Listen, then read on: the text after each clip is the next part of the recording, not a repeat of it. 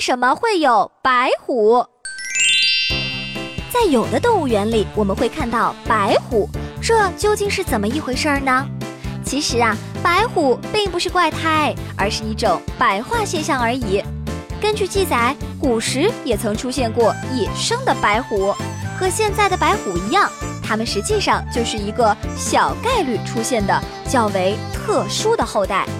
在自然状态下，这个概率大概在万分之一左右。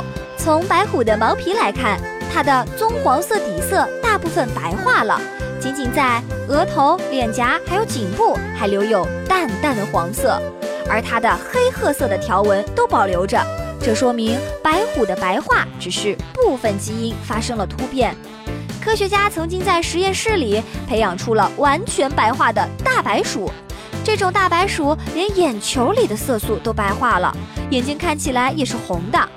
现在通常所见的白虎都是人工繁殖的，当然在白虎之间交配，后代出现白虎的几率就更高一些喽。